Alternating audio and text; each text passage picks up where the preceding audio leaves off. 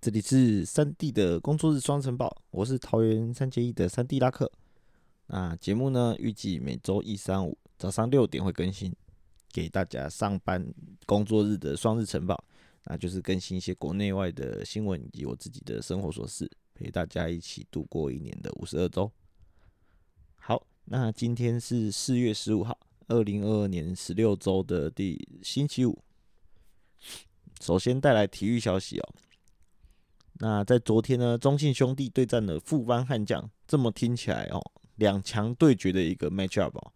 结果却是另类的卤煮之战啊。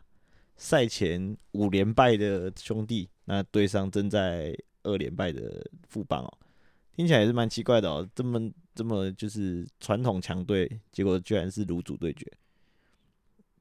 那重庆兄弟这边呢，是以今年刚转队。之前在同一师效力的泰迪来进行第二次的先发，那先发其实蛮强的哦，主投七局失两分，尽管被打十支安打，但三振数来到七个，且在垒上有人的时候，其实他压制力就会提升，那队伍的守备呢也给到相当足够的帮助啦。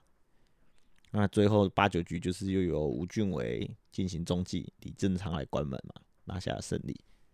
那这样子的表现呢，也理所当然让泰迪拿到 MVP 哦。那其实我有仔细去看他的进阶数据啊，这两场呢，他的先发呢，其实在小样本数据上，啊防御率是零点六四这么夸张哦。那每局的被上垒率呢，虽然是说不及去年的零点六九那么夸张啊，那今年呢，也只有一点一四个人次。那每九局的三振数呢？刚好是来到九，就代表说一局可以投一个三振啊，所以表示他投球是蛮有球位的。因此呢，我们季初呢就预期呢有泰迪跟去年的圣头王德保拉这样子在作为兄弟的左右王牌。那目前就只差德保拉呢，在刚归队之后，在昨天刚归队之后，那其实他好像预计在周日会先发吧，那看他能不能恢复健康。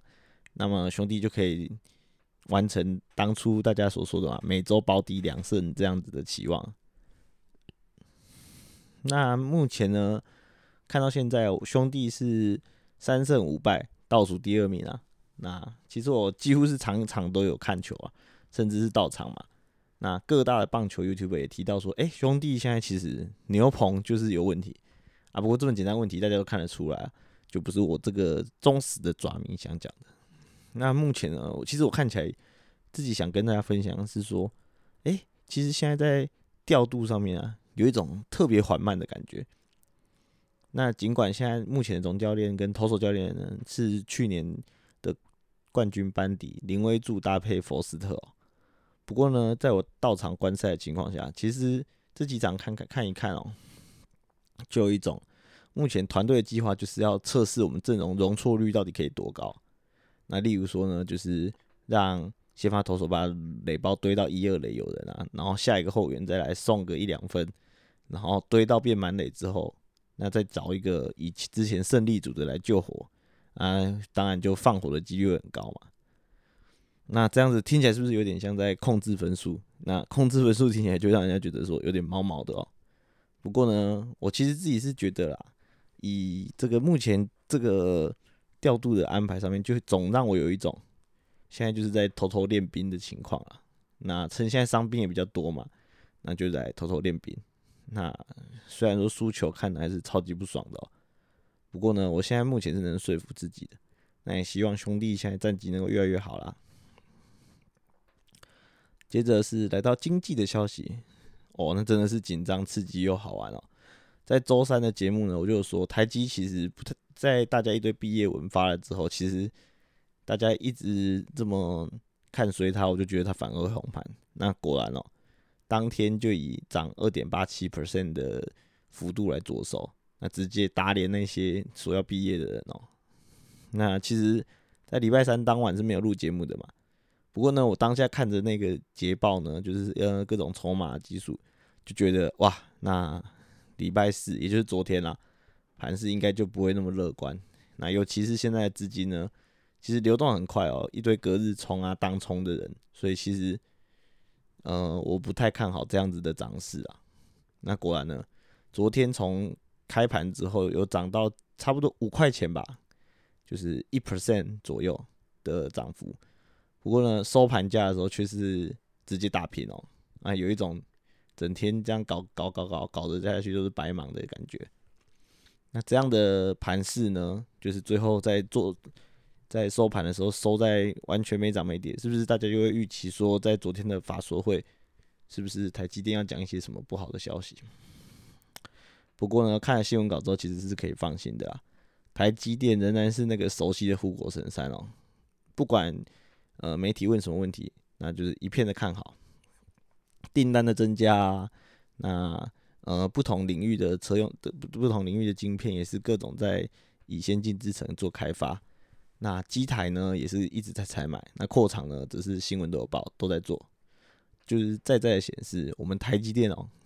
就是牛就是猛，那其实呢这样的法说会台积也不是第一次讲了啦，这两年的经验都告诉我们。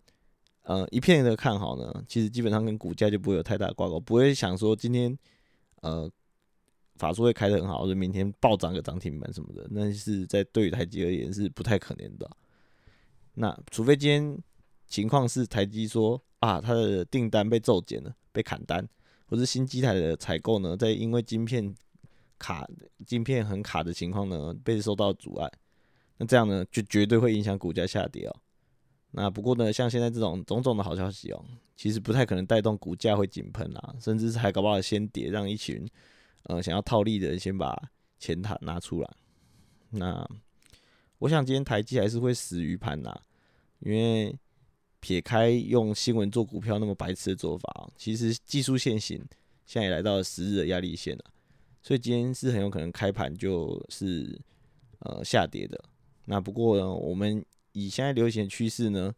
我其实又想要预测哦。如果呢今天呢又下跌，而且幅度不错的话，其实我就会想要再用我上上哎我这周三讲的，把资金做一个划分，然后分批进场哦。那也预计大家可以在今天赚大钱。最后是我自己的消息啦。那其实老实在讲啊，今天应该是不会有节目的才对，因为对我而言呢，可不是工作天。三弟今天是请假的，不过呢，这么负责任的我，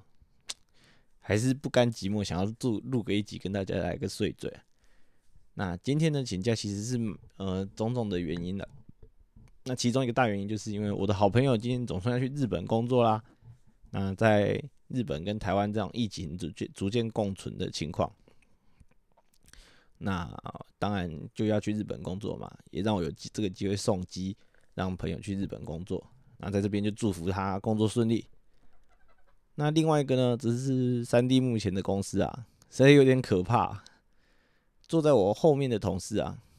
前几好像女儿的同学确诊，那他女儿就理所当然嘛，第一集接触就也去做了 PCR 阴性。但是呢，同事测出来 PCR 就阳性哦，那马上被隔离。那其实是蛮害怕的哦，这么近的距离，好像有这个 PCR 阳性的同仁，那真的是感觉很害怕。那本来还打，甚至还打算说，哎，这礼拜可能可以返乡回台中看一下爸妈。那不过我想这个计划是不能执行的，还是去机机场群聚一下就好了。好，那今天的三 D 双日晨报到这边啊，今天结束就又是周末啦。那提醒各位啊，不要乱跑，不然现在确诊率实在太高了。那除非，除非就是防疫险已经买好买满，那我就没意见。哦，那有什么想法或意见的话，就欢迎在留言区评论下来给我。那三 D 的工作日双晨报就到这样哦，大家啵啵。